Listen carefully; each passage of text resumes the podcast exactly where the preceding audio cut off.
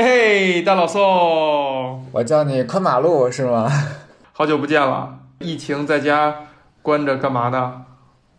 我这两天我不是教课嘛，我这两天就是在网上用 Zoom 给我们学生上课，我也没闲着倒是。今天咱们要聊的是一个特别厉害的东西啊，特别厉害、特别吸引人、特别厉害的一个东西。呃，先不说是什么，就是我很喜欢日本的一个，怎么说呢？一个处事的文化或者哲学吧，叫瓦比萨比。嗯，呃，中文翻译好像叫侘寂，很多人可能会把那个读成宅寂啊，但其实可能是侘寂。嗯，呃，是一个日本的一个美学符号吧，日式的一个美学符号。嗯，呃，挺有意思的。然后呢，这个呢就跟咱们今天要聊的这个事儿多少有那么一点关系，对吧？嗯，啊，有那么一个电影叫叫什么《寻访千利休》，对，寻找千利休，翻丁千利休，是不是？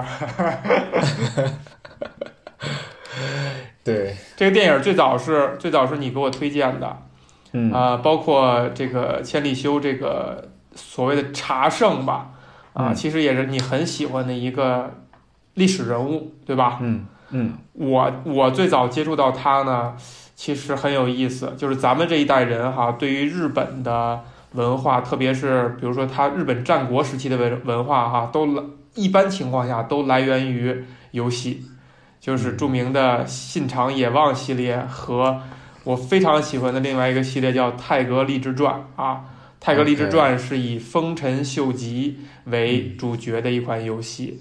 呃，嗯玩这款游戏里的时候呢，不光是日本战国这些什么大明之间明争暗斗啊，然后这些历史、这些军事的情况，还会包含一些文化的情况。其中嗯茶道在这个游戏里边扮演了非常非常重要的角色。那只要提那个时期的茶道，就永远绕不开千里修这个人。对，呃，寻找千里修，他实时介绍的是千里修这个人他的成名开始啊，开始介绍，一直介绍到他死亡这个过程。那我是怎么怎么了解到呃千利休这个人的呢？其实我跟你的这个角度还有一点不一样。我最开始接触到千利休是我在美国的时候，呃，我那个时候比较喜欢办一些，嗯、茶叶的这种品茶大会，你知道吧？就是为什么呀？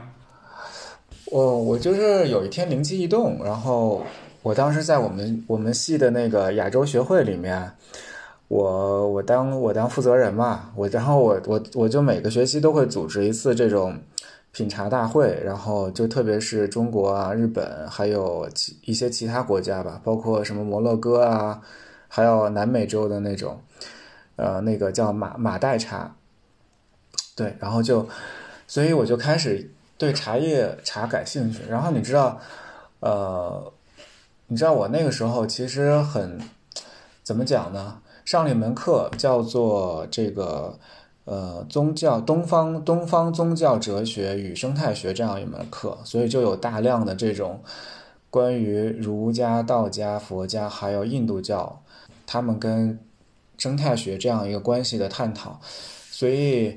我就是在那门课上啊，就是第一次有机会用英语跟很多美国同学，包括一些其他国家的同学，介绍自己国家的文化，所以这个是我开始接触，呃，茶当然是其中很重要的一个部分。茶是其实东方文化的一个符号，就是你到底是喝咖啡，你还是更喜欢喝茶？其实呢，其实这个其实这个是说你你你心里面更认同的是哪一种文化？然后，哎，你是这么想的，但其实我咖啡和茶都很喜欢，咖啡、茶、酒。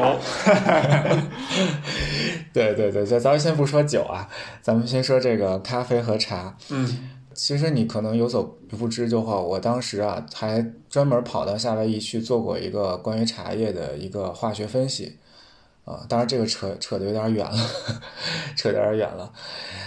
呃，也是因为一个，也是因为一个日本人去的，所以日本人对我在这方面的影响还挺深的。那千利休是当时读了一本书叫《The Book of Tea》，翻译成中文叫《茶之书》，呃，是呃一个呃一个日本人叫冈仓天心他在上个世纪二十年的一九二零年，就是那个年代写的。呃，他写这本书的目的呢，呃，冈仓天修，我我先在介绍千里修之前啊，我先给你介绍一下冈仓天心这个人。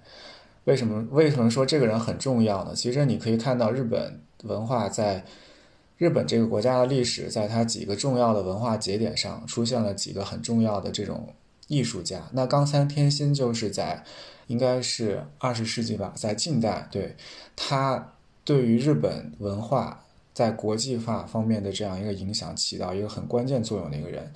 他是呃，当时日本的一个也是艺术级的一个瑰宝，然后是哈佛东亚东亚艺术博物馆的馆长。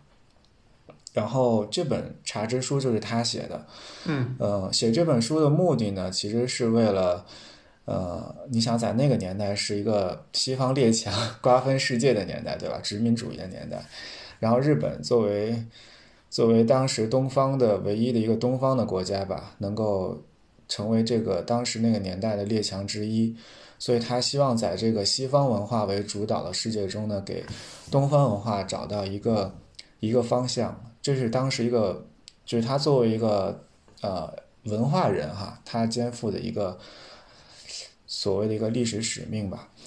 所以这本书其实如果你读英文的话啊，你会你会觉得他的文字非常的尖锐，非常的 sharp。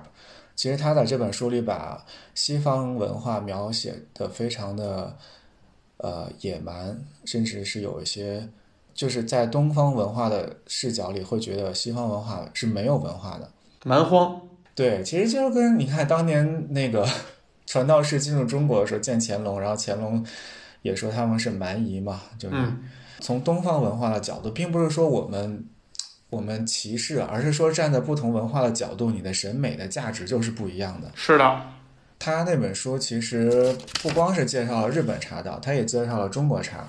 还有中国的哲学，包括儒释道啊，这个哲学思想，我觉得是一本非常短小精悍的书啊。对于对于这个外国人了解东方文化，是一本非常短小精悍又特别美的一本书。然后它中文翻译呢是台湾一个一个翻译家叫古意翻译的。你如果你去看中文版的话，其实你会觉得它的文字比英文版更加优美。就是吃它真的是吃透了，用中文来写茶，其实真的比英文要更美一些。它吃透了这个文化的精髓来翻译。这是我接触呃风那个千里修的一个背景。你看日本的这个文化，它最开始最开始其实它是非常的怎么讲呢？一开始还是挺落后的，后来接触到中国的唐朝，对吧？然后学习了中国的这些文化回去。然后到丰臣秀吉这个年代，已经到了中国明朝那个时期了，又过了几百年，所以他们再次出兵攻打中国，但是 又失败了。就是丰臣秀吉跟当时跟朝鲜打，然后呃又失败。包括在他之前，其实中国有一个很厉害的人叫王阳明。丰臣秀吉出生的时候，王阳明刚刚死去，所以当时那个王阳明的心学也是在日本很受推崇，对吧？反正那个年代，就日本经常跟中国打，但是到最后丰臣秀吉实在打不过了，他就最后在在这个战斗中他就死去了吧。然后呢，日本进入了这个德川幕府时代。这个千利休等于是在那个时代的一个文茶日本文化的一个集大成者。呃，他是茶道当时代表了日本文化这个最高级的这种礼遇，包括接待外宾啊，比如说。一些传教士来到日本，他们都是首先要接受这个茶道的这样一个外交礼遇，而且他对于很多日本的文化，包括花道，包括他的这个园林、建筑等等各方面待人接物礼仪都有非常深远的影响。我觉得直到今天吧，他的影响还是还是挺深刻的。当然，这个我们可以在后面再继续说啊。嗯。所以说，千里修这个人哈，是因为你研究茶，或者说看茶相关的时候才接触到的，并且才吸引你的。嗯，你觉得这中间有没有什么就是矛盾，或者说很别扭的地方？呃，你是把茶当做是我们比如说东亚文化、东亚文化圈子的一个呃集中的一个符号、一个象征，还是说是我们所谓的中华文明，因为中华文明这个词儿也是很晚才出现的吧？就所谓的汉文明或者说华夏文明的一个符号呢？我当时其实没有想太多，因为呃，你知道，其实在美国的时候啊，你作为一个亚洲人 Asian，其实你首先不是想到你代表的是中国中国人，还是你代表就是黄皮肤的人。对，代表的就是这个 Asian 这个黄皮肤的人。其实真的在国外的时候，我觉得中国人、日本人、韩国人，大家还是关系还是比较比较好的。所以你把茶茶当做了一个武器，或者说一个武装吗？我倒是没有把它当做一个武器，因为我觉得茶这个东西，它是一个非常非常 soft、非常软的一个东西，它它真的是做不了武器。嗯，可能这个冈仓天心啊，他的他的语言是可以当做一个武器，但是茶真的是当不了武器。我觉得茶是一种一种哲学吧，然后会提供一个多一个角度对这个世界的一个观察的角度。我觉得特别是对美国这个文化是一个很鲜明的反差。现代文明，美国特别以美国为代表的这个现代文明是一个很鲜明的反差。那所以你你会认为茶跟咖啡是对立的吗？我跟你说一下化学的角度啊，从化学的角度来讲，茶叶其实比咖啡因的咖啡因还要高。它的不不看茶看什么茶，嗯，就是通常来讲，如果是绿茶的话，它的咖啡因大概是咖啡的三分之一左右。但是如果是那种芽叶茶芽茶，就是茶不是有一芽几叶吗？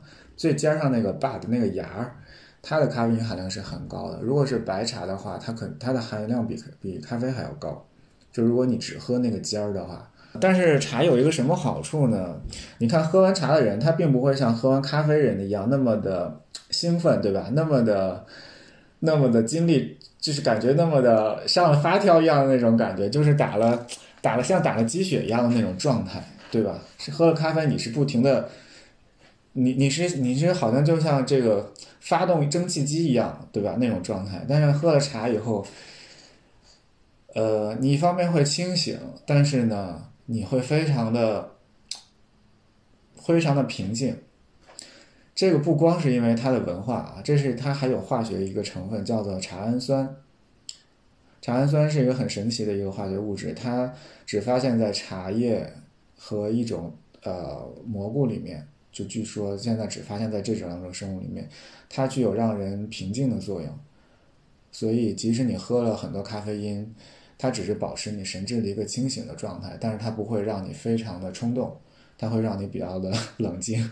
可以说回到这个《寻找千里修》这个电影啊，这个讲了一个大概什么样的一个故事啊？你还能记得吗？千里修最开始啊，它并不是这个丰田秀吉的茶头。丰臣秀吉啊，丰丰，sorry，我老说成丰田。Anyway，呃，丰臣秀吉，他最开始呢是织田信长，也是一个这个大。织田信长是相当于丰臣秀吉上一代的这个所谓大名吧？啊，丰臣秀吉是他的一个小家臣，非常非常小，不入流的末系家臣，甚至信长对秀吉是一种很调侃、看不起的那种那种态度吧。包括给秀吉起的外号“猴子”什么，这都是信长带头去起的。没想到最后他的江山是几经这个转手，最后是让丰臣秀吉一统了日本的天下啊！这其实挺有意思、挺讽刺的，也也是一个很精彩、很戏剧化的一个一段历史。包括像比如说像立修，相当于也是最后被丰臣秀吉继承下来了。当时据说这个丰臣秀吉呢，他还差点被织田信长给。杀了，然后呢是立休出面给织田信长写了一封私信，然后保住了他。那后来其实，在丰臣秀吉的这个统治下吧，我觉得他也把立休的茶道真的变为一种这种国事，就是给他提高到一个很高的地位。呃，咱们再回到最开始，丰臣秀吉啊，他是怎么变为这个织田信长的茶头这个事儿开始说起。嗯嗯，其实茶头啊，立修立修，其实立修，呃，立修是一个，呃，他是一个很会玩的人，然后他是一个真的是一个艺术家，在是一个什么场合成为茶头呢？嗯，他当时有很多的很多的人啊，向织田信长进贡来自世界各地的珍宝。立秋当时没有进贡任何的宝物，他就是摆了这么一个，你知道日本有那种端食物的那种木盒子吗？木盒子里，然后里面是各种各样的什么寿司啊之类的，摆摆成一盒。他把这个盒装上了水，放了一些花瓣儿，然后他端到了织田信长那个屋檐下的一个位置，然后说：“大王你呃大大明你过来看。”然后织田信长过去看的时候，发现水中出现了一个月亮的倒影，然后在这个花瓣的这个装点下，就特别的特别的迷人，特别的美啊。他当时就把最高的这个奖奖赏给了立修。啊，所以世间呢很多那些人进贡的奇珍异宝，在这个美景之下都都黯然失色，黯然失色。所以他应该是怎么讲？就逆向思维吧，有创意啊，就艺术家。这个其实我们可以现在当做装置艺术啊，或者行为艺术啊其中之一了哈。很聪明。这个茶头是一个什么样的角色呢？他就是给。呃，给这个大明啊，还有一些贵宾来泡茶，他就是干这一件事儿，这就是他的工作。然后把这个整个的这个仪式，茶道这个仪式做的特别的好，OK，他的工作就完成了。那这个国家最牛的这个茶人呢，他就来做这个最高等的茶头。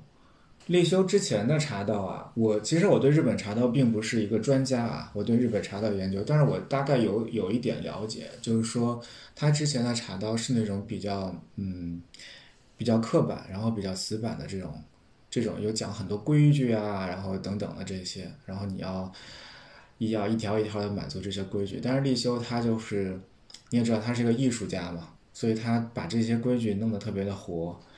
呃，他会借助很多自然的力量来展现这个茶道之美。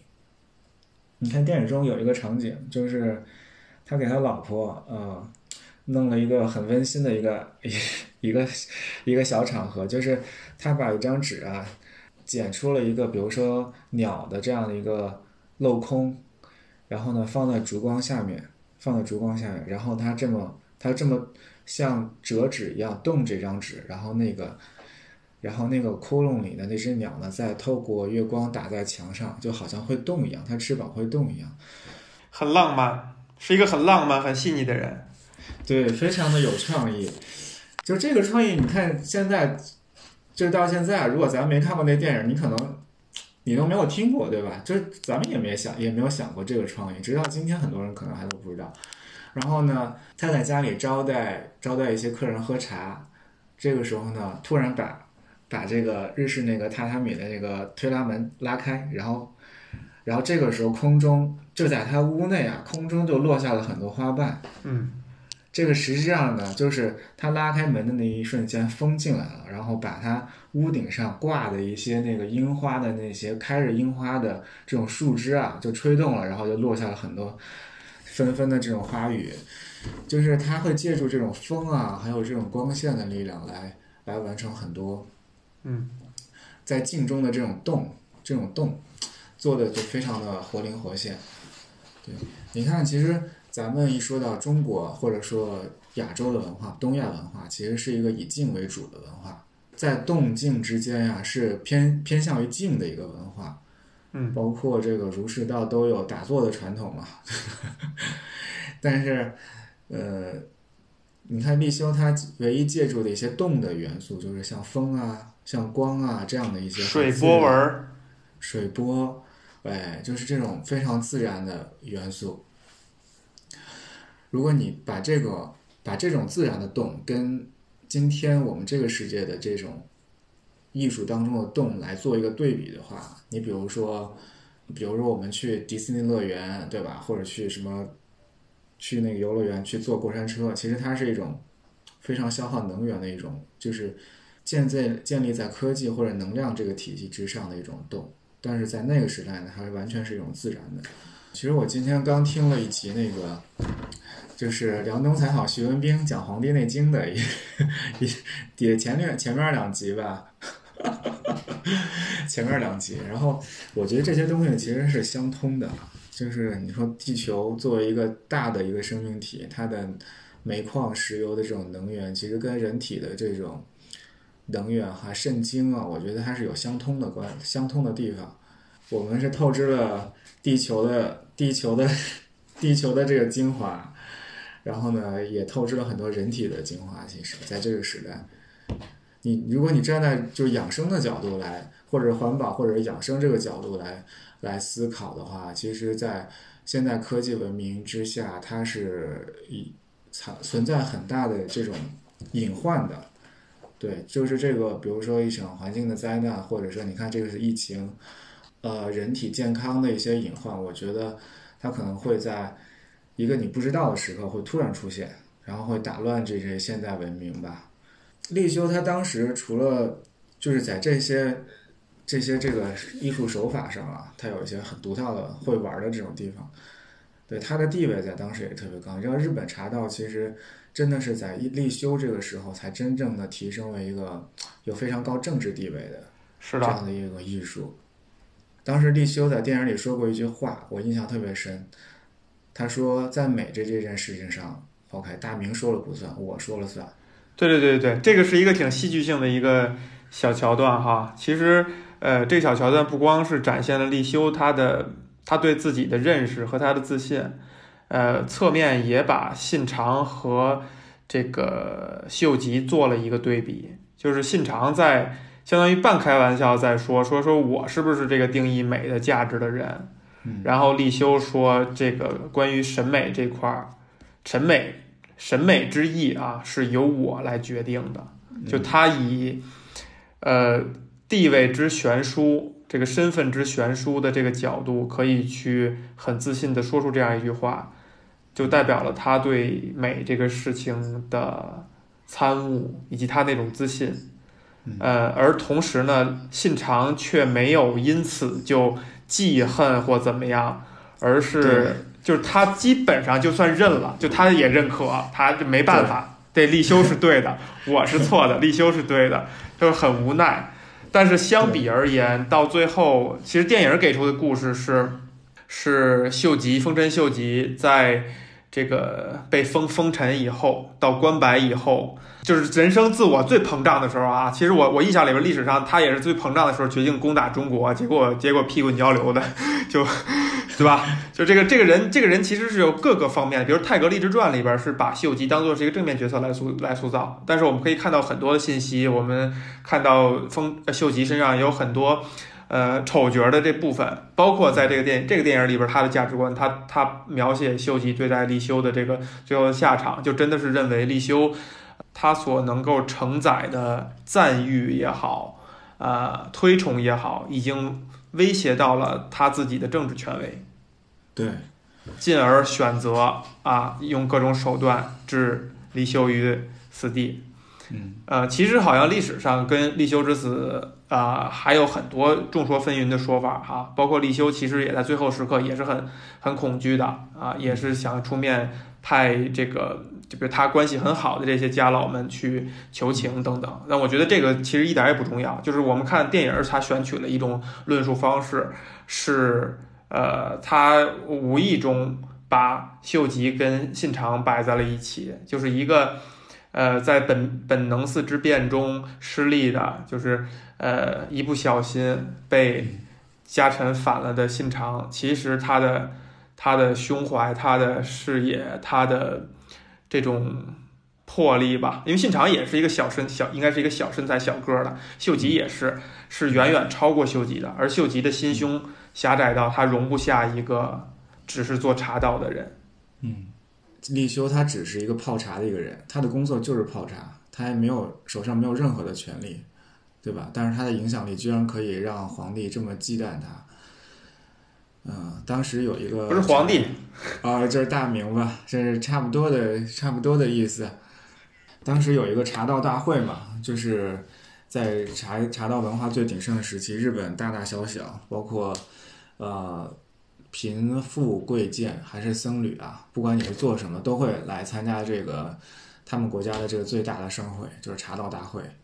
然后立修摆的那个那个茶道那个摊儿，永远是最人丁兴旺，然后名流云集的一个一个这么一个一个位置。然后当时丰臣秀吉他摆了一个黄金黄金屋来办这个茶道，但是他的黄金屋在在立修的这个衬托下也是黯然失色。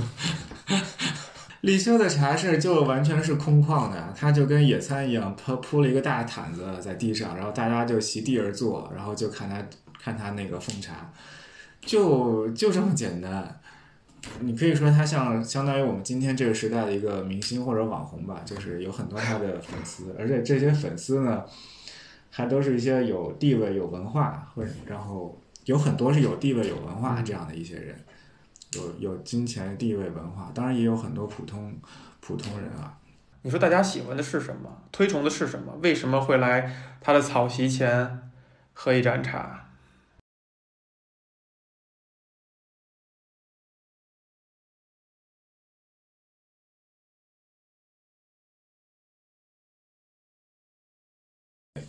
他们推崇的，最开始在立修时代之前，他们推崇的这种茶具。都是来自于中国，然后很多那个花纹啊、纹路特别的鲜艳，然后做工非常的精湛，这样的一些茶具。但是立修呢，他把日本民间就是普通老百姓家里的这种破碗，然后破炉子，哎，就用这种粗糙的这种质感，然后做出了他的这种茶具。所以这种，你看今天我们。我们仍然能看到很多像粗陶，对吧？然后粗的这种茶具，然后这种器皿，其实它的美学都是来自于立修，它完全推翻了，就是完全把这个把这个审美啊这个概念完全给推推倒了，然后建立一套他自己的这个体系，就是他觉得你们所推崇这些精致的这些东西，其实都是非常的，呃，说白了，在在自然在这个质朴的美感之下。都是黯然失色的，他就把这种最平凡质朴的美提炼出了。我觉得这个是一个结论，其实就是为什么，就是为什么这句话一说，嗯，其实我们就一定会相信了，它不会引起大家广泛的质疑。就是如果一旦这句话扔到你面前，就是这些很质朴的、很天然的、很打引号很简陋的东西，嗯，能让那些精致的、细腻的。呃，精雕细琢的东西显得黯然失色，这个事儿是一个，是一个那么不容辩驳的一个道理，还是说它其实是需要，它是可以被驳倒的，它只是一个，它只是一个潮流，它不是一个真理。这个有意思在于，呃，最后最后呃电影当中最后让秀吉起了杀心的，就是立修。的这种受人爱戴的程度，这种威望，已经让秀吉觉得非常的自危了，很害怕。但其实立修什么权利都没有，他最多算是他可以去定义，他是审美的代表。但是为什么会让一个有实权的人会觉得哇超越于他？同理，信长虽然是很豁达的，很。呃，心胸很开阔的接纳李修，但他其实是很淡然、很惨然的说了那句话，就是说啊，又是一个与我争天下的人。就他也意识到，这个去定义审美的人，嗯，是能够跟他争天下的，就是他跟天下划等号。嗯，真的这些东西就是天下吗？也许这就是事情的本质。我那天还跟我一个一个校友啊，他是一个创业的校友，我们俩在聊商业、政治和文化这三这三样东西的影响力，然后我们最后得出一个结论，就是商业的存活时间大概，比如说一家公司企业的存活时间，就是正常，绝大多数来讲都是以十这个数量级为计算的，比如说十年，对吧？几十年、二十年、几十年。一个朝代、一个国家、一个朝代，它的生命大概是几百年。对中国历朝历代都是几百年的历史，从来没有上千年的这个朝代很少吧。然后，但是一个文化或者说宗教吧，它的生命力其实是其实是超过千年的。你看中国的儒家、儒释道，任何一种文化其实都超过千年。然后西方的基督教，对吧？包括立修，立修的这种审美，其实这些审美的元素到今天，你看无印良品的很多很多设计，都是传承了立修的很多思想在里面。那藤山人可以把这个变成一门生意，然后把这个美学继续延延续下去，这也是日本人比较让我佩服的一个点。但是我们在佩服日本人这种文化传承的时候，其实立修应该说是一个。呃，很重要的人物。如果没有立修的话，也许今天日本人并不会这么如此重视他们的传统，对吗？所以我觉得文化文化的影响真的是非常深远。然后改变一个人最难的还是他的观念，我觉得还是他的思想。文化是直指他的观念思想的。钱，我觉得一个人可以从贫穷变得富有，可以从富有变得贫穷，这一生这件事都是可以起起落落。都是可很可都是可能发生的，对吧？你看现在，如果就说九零后，你说如果他们前几年投资了比特币啊，那现在也是起来了。我我我就我就我就突然间一下，突然间一下穿越了。我就举个例子啊，我就举个例，我觉得其实我觉得其实挣钱的机会还是有的，当然可能不是所有人都有这个运气。然后你再说政治权利。OK，直接社会地位这些，这些呃，当然了，你像丰臣秀吉这样的人，也是人中的这个数一数二的人物了。他能够从一个从一个贫苦人家，对吧，做到这个日本的这个政治一号人手，一号政治人物。但是我觉得，其实人最难改变的还是自己，就是本性。江山易改，本性难移。你可以。战胜很别人外外在，但是改变自己的这个改变自己啊，改变心是很难很难。哎哎，这个是有意思的一个点哈。也就是说，其实无论秀吉哈，你看秀秀吉从什么木下小一郎啊，木下什么什么平什么郎忘了啊，一步一步的，后来他自己给自己起了个名儿叫呃羽柴秀吉。他这个羽柴两个字哈，用的是当时。呃，织田信长手下最大的两个家老的名字各取了一个字，好像是柴柴田胜家和呃丹羽长秀吧，好像是啊，我记不太清了。然后就他自己一点一点给自己改名字，然后最后到封他为封臣。呃，当然是就是挟天挟天子以令诸侯了，就是是手把着手就把着这个皇帝的手这样去做的这个事儿。呃，封封为关白。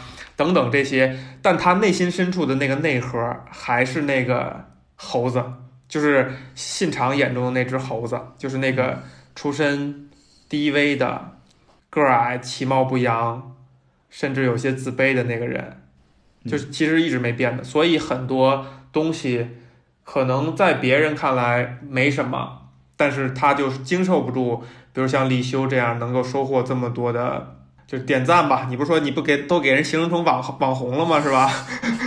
送送鲜花、游艇是吧？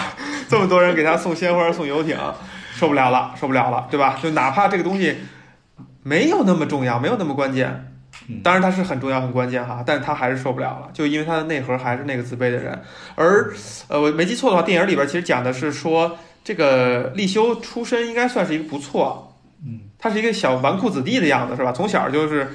贪玩儿，就因为家境还还不错，嗯，所以这导致他内心是一种，呃，或者说家境不错的人，他的内心就就更开朗一些，更开阔一些，更单纯一点，就不会在意这些东西，就反而不会在意都这些东西。对，是这样的，是这样的。那但是这个事儿就又回到了这个出身了，这出身好像决定了这么多事情。如果立修不是这个出身的话，他也会不了那么多可以玩的东西，他也就不会用这个一个小盒装着月亮献给信长，对吧？弄玩玩弄花瓣。我觉得你说的这个出身，嗯，其实立修他们家应该也不是特别特别显赫的出身吧，也不是那种非常显赫的出身，不是一个极其卑微的一个家庭，对吧？对，不是属不是处在那种吃不饱饭的这种这种家庭。对，如果说饭都吃不饱，那他自然是没有时间去玩、琢磨艺术这些。对，玩啊，甚至没有太多的时间花在这方面，对吧？就是就是你至少不用为衣食发愁吧，不用为吃的这件这件事发愁。所以严格来说啊，严格来说，我觉得这个时代大多数人就是在中国，大多数哪怕你是在一个什么三四线城市啊，或者十八线城市，对你，你只要你能够负担得起基本的生活开支，然后就其实你都有 做艺术家的潜力。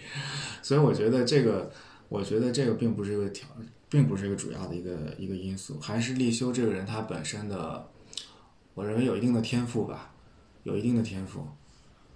天才，嗯，有一定的天才。另外一个他，嗯、那个电影里讲到了他的一段初恋哈，嗯，我没有仔细考究过，但是我觉得恋爱可能对于一个艺术家来讲还是很有很有有一对对有帮助的。而而且那个恋爱描写的哈，就这个戏剧化描写的，就是感觉立修算作偷生，就是他嗯他的他的那个初恋对象更像是那个艺术家，就是参透了宇宙之秘密、人生之秘密，大彻大悟，然后通过这个一死来把所有一切的这些顿悟和吸取的这些精华，就砰一下的扔给了立修，他就变成了继承了人家。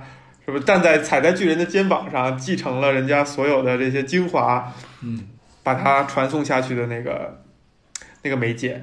我觉得有，我觉得我觉得很难说吧，但是但是他确实当时他那个那个初恋女友殉情了，然后他他没有他偷生 偷生了，然后有可能他最后在自尽的那一刻，他也是为了偿还自己的这个夙愿吧。嗯，他在说，呃，唯有美的东西可以让我低头的时候，那电影里他说了这个台词嘛，嗯，啊，可能他在怀念他那个初恋女友，我不知道啊。唯有美的东西让我低头，能让我低头。你认同不认同这句话？很打动我，很打动我。嗯，确实，我当时听了这个，我确实是哭了，我确实是哭了。我觉得这个他确实是一个，他太过于太过于浪漫了。其实，可能可能你你真的很想很想去认同和相信这句话。嗯，嗯，但是很多人真的完全做不到。立修算是一个，你在这个意义上，他算是一个殉道的人，嗯，对吧？或者也是一个延期殉情的人，然后同时而而且而不这个这个就牵扯到，就如果我们谈的是这部电影的话，其实电影是想这样去告诉大家的。嗯因为其实从历史上、从史料上边边角角，你能够发现，没有电影描绘的这么戏剧化和这么就立修这有这么大的意意志力和坚持，就真的去履行那句“唯有唯有美的东西可以让我低头”。他其实最后的危难时刻可能也会也会害怕，也会害怕，也会害怕，也会向权力呃所谓的低头吧。但低头其嗯其实怎样去，你怎样他谈这个，你怎样形容这些动作，其实没有没有什么没有什么很大的意义啊。嗯但我觉得就是就是不是这个嗯浪漫也好，艺术也好，之所以浪漫，之所以是艺术，就是因为它是假的，就是它是我们它是我们论述出来的，它是我们描述出来的，它不是事实的真相，嗯，而真相都不浪漫，真相都不美好，不是艺术。在《茶之书》那本书里，天心是这么写的，我我我对这个这段话记得特别深。他说：“唯有以美而而生的人，才能以美而死。”所以他是肯定了立立修在死的时候的美。嗯，他最后的那个，他最后的那一个最后的一次茶会啊，也是布置的非常用心啊。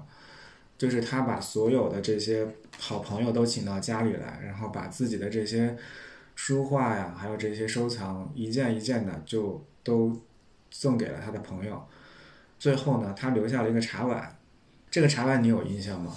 嗯在电影里也出现了，他花了好多年的时间来专门做的一个茶碗，就是非常，如果你看电影的话，就是非常不起眼儿的一个一个黑里古秋的一个东西，然后个头也不大，就是而且呢看起来非常的粗糙。在立修的生命最后一刻，他他喝完了最后一杯茶，然后把这个茶碗自己摔碎了，摔碎了，没有赠给别人，自己摔碎了，然后呢剖腹自尽了。这是你非常喜欢和触动的一个，这个地方当时至于他的死因呢，冈仓天心是这么说的：说，呃，因为有很多人嫉妒立修，所以就给他在丰臣秀吉面前说坏话。然后对于拥有那个时代拥有最高权力的统治者来讲，只要动一个杀念，其实这个人就已经等于是死了。嗯，他的权力就这么大，所以立修他虽然是一个艺术家，但是他也是非常脆弱的，对吧？所以他也是肉体凡胎，对，他的生命在别人的手中，然后他也就只能如此。嗯，但是你从他对历史和文化的贡献来讲啊，他的他对历史的贡献，我认为是比丰臣秀吉文化的贡献要，呃，我我自己认为是要大。就是直到今天，直到今天，你看日本明治维新以后，其实过去的那一套东西就已经没有意义了，对吧？那种那种结构，已经那种政治已经在今天的日本已经没有生存的这个太多生存的这个痕迹了。但是它的美学就是是传是传下来的，而且是完好的保存下来的，而且是日本人一代一代小心翼翼的。像呵护自己的孩子一样去保护的一个东西，所以这就是立修给世界留下来的一个遗产。我们有一句话啊，叫“不遭人妒是庸才”。嗯，呃，所以比如说像千里修这样的大才艺术家，最后的这个下场是一个必然的吗？如果你回过头来看啊，如果你回过头来看。其实他完全可以有很多机会保全自己的生命，就没有必要做的这么高调啊。就是，就中国文化有一句话叫“枪打出头鸟”，对吧？对对对。如果你太高调的话，肯定会有人那个，必定会有人攻击你的，对吧？那一定是有这种反作用力。我觉得他如果想保命的话，其实可以激流勇退，勇退啊。你说从另一个角度哈，因为如果所谓的不遭人妒是庸才，枪打出头鸟，嗯，是永远会发生的话，嗯，也就是说它是人性的一部分，就是这个打出头鸟的这个动作，嗯，和嫉妒别人，嗯。的这个动作，嗯，是一个人性的本质，永远不可分割的一部分的话，那艺术家就是用自己的生命来去诠释这种人性。就所有的艺术都是在挖帮着我们挖掘人性吧，帮着我们理解人性，对吗？对，也就是说，艺术家最后是用 是用生命来帮助我们理解人性。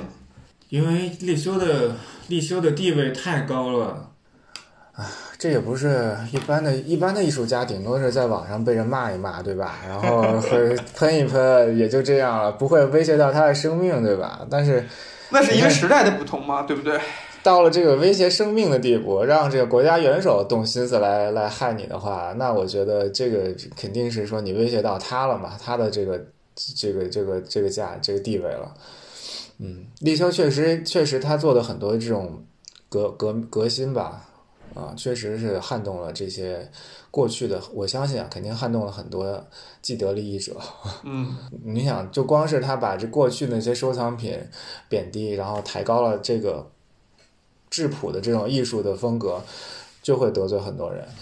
是的，如果那个道理扔在扔在每个人面前，那个美学的逻辑扔在每个人面前，别人就立刻会接受的话，就还是我刚才咱们在聊那个问题，它到底是一种潮流还是真理？其实，对于历史上的这些文人来讲啊，大多数文人的理想是功成身就以后就隐退。你像那个萧何，对吧？他就是古代的一个。不不，我知道是谁，但是他好像不算吧？不算隐退吧？你说的，你说的应该是那个范范范蠡。范蠡，哎，我范蠡和那个和。和范增老分不清楚啊，哪个最后是娶西施的那个是范蠡吗？范蠡啊啊，对对，范蠡才算是一个唯一一个 把这个这个前前后后安排的明明白白的人是吧？你看那个韩信和萧何这两个人吧，跟了这个刘邦以后，当时萧何说那个咱们帮他打下了江山，咱们就要隐退了，你赶紧退，不然的话鸟尽弓藏，兔死狗烹，他就会把你杀了。韩信当时没有没有没有没有听萧何的话，他没有他没有他没有隐退，到最后就是被刘邦害死了嘛。嗯，没有没有没有没有没有没有那么简单，没有那么简单啊！你把你把它简单化了，这段这段不算啊，这段不算。没有你看立修在在他死之前，他在干什么？他做了一个新的茶室，然后这个茶室呢是一个，这个茶室是很有特点的。首先呢，它的空间很狭小，然后你在进去之前啊，你需要猫着身子进去，低头，哎，就是像像猫狗一样钻进去，就不管你是什么身份的人，你是大明，你都得钻进来啊。就是所有人在这个入口的这个动作上是平等的。然后进来以后呢，大家就是面对面的交流，然后空间很小，非常的非常亲密无间。好像是一叠。半，因为那个日本那榻榻米是标准尺寸哈，它好像是什么一一叠半还是多少？反正他当时做了这么一个茶室，啊、我觉得可能是这么一个茶室吧，让让别人对他起了杀心。对，在我看来，这个茶室其实是有点儿，嗯，在？在挑战权威，对，有点在挑战礼数。有点挑战权威。其实它跟美学已经没有太大的太大，它是一种礼仪，它是一种礼仪。它在，它在，它希望在创新一种礼仪，然后让这个日本的这些最高的最高权力的人啊，服从他的这套礼仪。嗯，对，就是打破那种权威和神秘感。嗯，其实这就是呃英国人，嗯，就或者说那个那个岛上哈，不列颠那个岛上那个人一直在试图呃维系。保护的那个东西，就是让贵族之间产贵族与平民之间产生一种非常大的呃距离，嗯，有神秘感，有仪式感，把那个东西像吉祥物一样的封装成一个一团文化摆在那儿，嗯是维系这个国家。你想这么古老的一个国家，能够从上到下一直延续下去，它可能靠的是那个。嗯，而我们东方其实也一样，对吧？你说唐文化传到了日本，唐朝的时候文化虽然很开放，但它在礼数层面上仍然是就是自古到今都还在延续的那种范式，它就是一种我我如果我们说是上一代的统治者所必须要沿用的一种方式的话，那个东西就是不不太能触碰的。有些东有些文化的东西非常的，嗯，非常的神秘，然后呢，它的威力也是非常大的。对，对文化对，就是因为神秘而威而威力大。你当你挑战它的时候，嗯，有可能就会成为劣势。我觉得立修在这件事情上挑战的时候，嗯可能是因为这件事情付出的生命他的生命代价。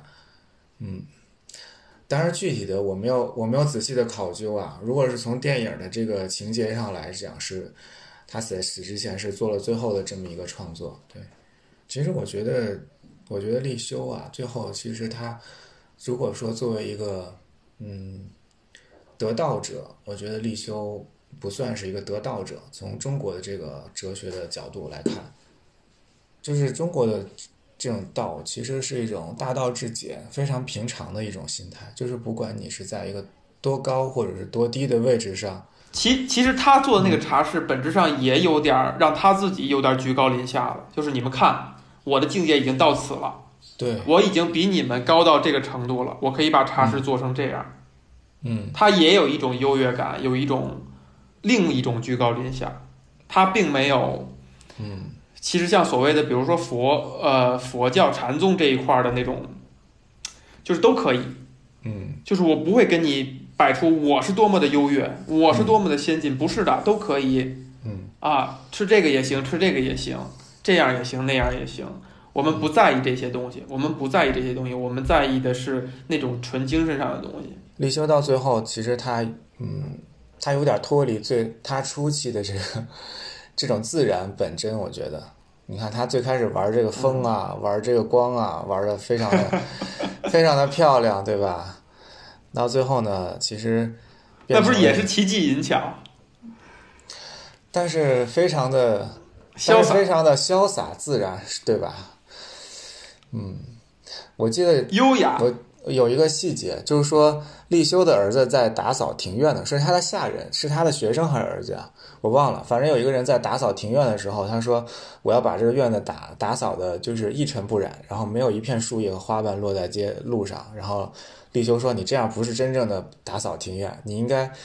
他说完了就把那个树摇了一下，然后就落下了很多花瓣和树叶。他说：“自然就应该是有花瓣和和树叶的，你不应该把这些自然的东西破坏。”我觉得到最后反而变成了一种，就是这种。这种艺术这种东西吧，其实你不能去拘泥这些。我我我觉得你不能拘泥这些形式，就是你找找出其中一些规律是好的。但是艺术跟科学还不一样，科学你找出了规律，你是可以你是可以无限利用的，对吧？你可以往你可以玩死这个，你可以把握住一条规律，你可以往死里玩。但是艺术是不行的。艺术一旦你这么玩的话，其实你的心就已经死了，就是你没有在，你真的就没有再再去感受了，对吧？哎，有意思。那个茶杯治愈立修，就像那些心结治愈你。嗯，它属于你一个人。你当时形容是，它虽然它是一个很丑陋的、很不起眼的东西，但是它就只属于你。嗯，我当时是从这个角度说的啊。那个时候你跟我说的时候还没有，是吧？告诉我事情的真相。对，有可能，有可能是这个，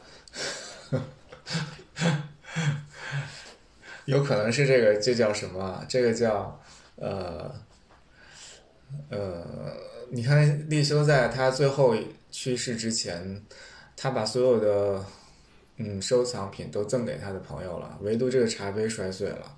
嗯，对吧？所以他觉得这个茶杯要伴随我一起死，啊，他就把这个留给他自己。嗯，有可能他这个茶杯没有传下去啊。现在确实，你你去看的话，很少找到这么丑的茶杯。嗯，你很你很触动于这种，就是要给自己留一个非常非常只给留给自己的这么一个东西，不是东西啊，就是一个。一个秘密也好，还是一个什么也好，世界的一部分。我觉得，如果世界的一小片真相只留给自己，世界的一小片真相只留给自己，我觉得，嗯，我觉得其实有些有些东西，包括丑陋的东西啊，嗯，你说丑，丑到底是不是美呢？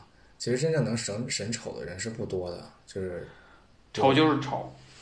丑丑在对丑在，不能说丑就是美，但是丑你可以喜欢丑，这丑可以让人爱，可以让人嗯产生对他的依赖，对他的牵绊，但但丑就是丑，对吧？你可能说丑可能也能够让人爱，这个是对的。我觉得立修可能他在。在他心里面，那个茶杯就是他认为是最美的，所以他他花了这么多年去设计那个茶杯，那是他心中最想设计的一个东西，然后找师傅反反复复修改了好几遍啊，弄做这个茶杯，最后好不容易做成了一个他心中的，就是那么很小很粗糙，然后形状也非常的不规则，然后非常的丑陋的一个茶杯，棕褐色的。嗯，我觉得可能作为一个艺术家哈，现在在创作的时候，总会有一个东西是打动你，但是你觉得这个这个打动的这个时刻是没有办法被分享的这种感动，嗯，无论是你没有办法分享，无论是你发现的一种东西，还是你自己的一种你发现的外在也好，还是你发现的自己内在的一个东西也好，你觉得没有办法分享的时候，可能这个东西就是，嗯，它是只属于你的。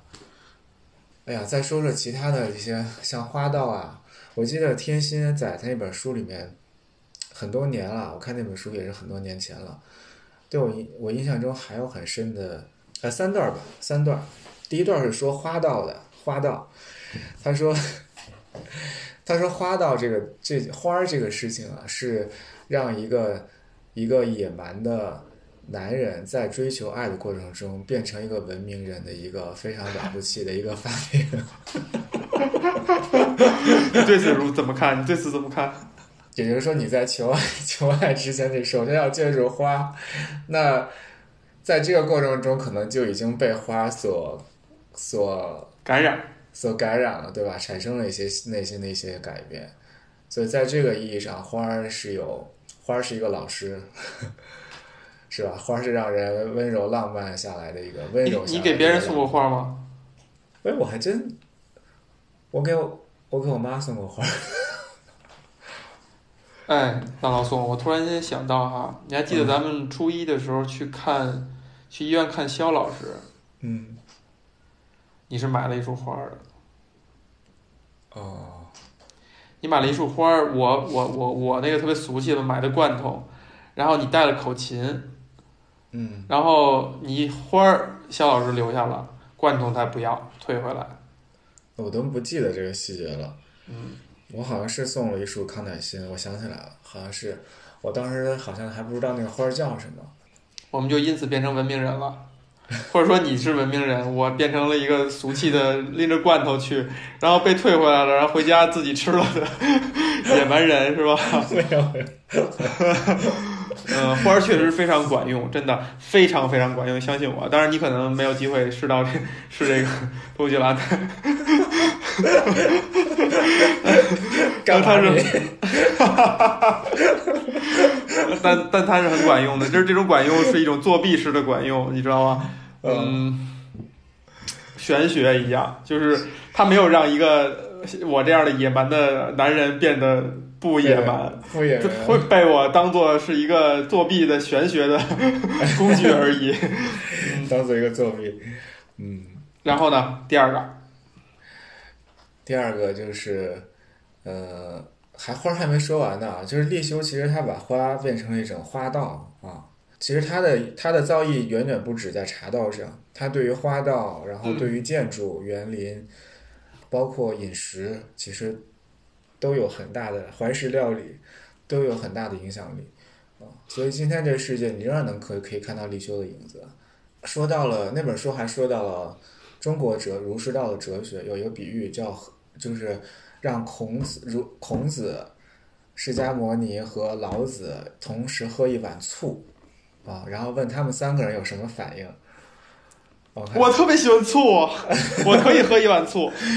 如果让你喝醋，你觉得醋是什么味道的？你会怎么说？我觉得醋就像酒一样，嗯让我痴迷，让我着迷。我喝酒就是我，我特别不喜，我我不是很在意那个醉的感觉。我希望我可以永远不醉，因为我真的是很喜欢酒的味道。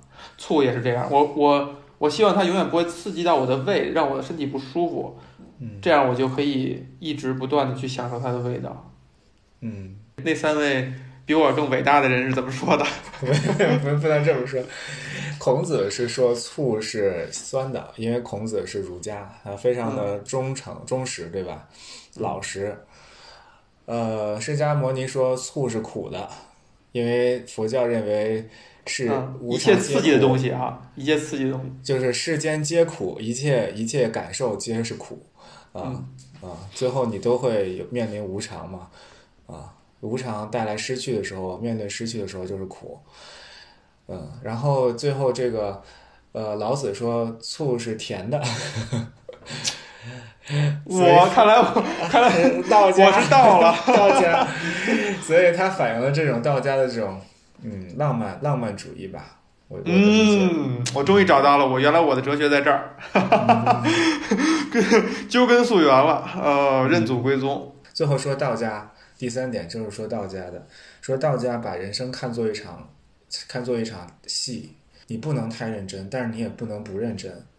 这场戏要成功上演的秘诀就在于，你既要理解这出戏的剧本应该怎么演，就是这整这个整体是怎么样的，同时你还能够在这个整体当中找到自己的位置，然后呢，扮演好自己的那个角色，不失去跟整体的和谐。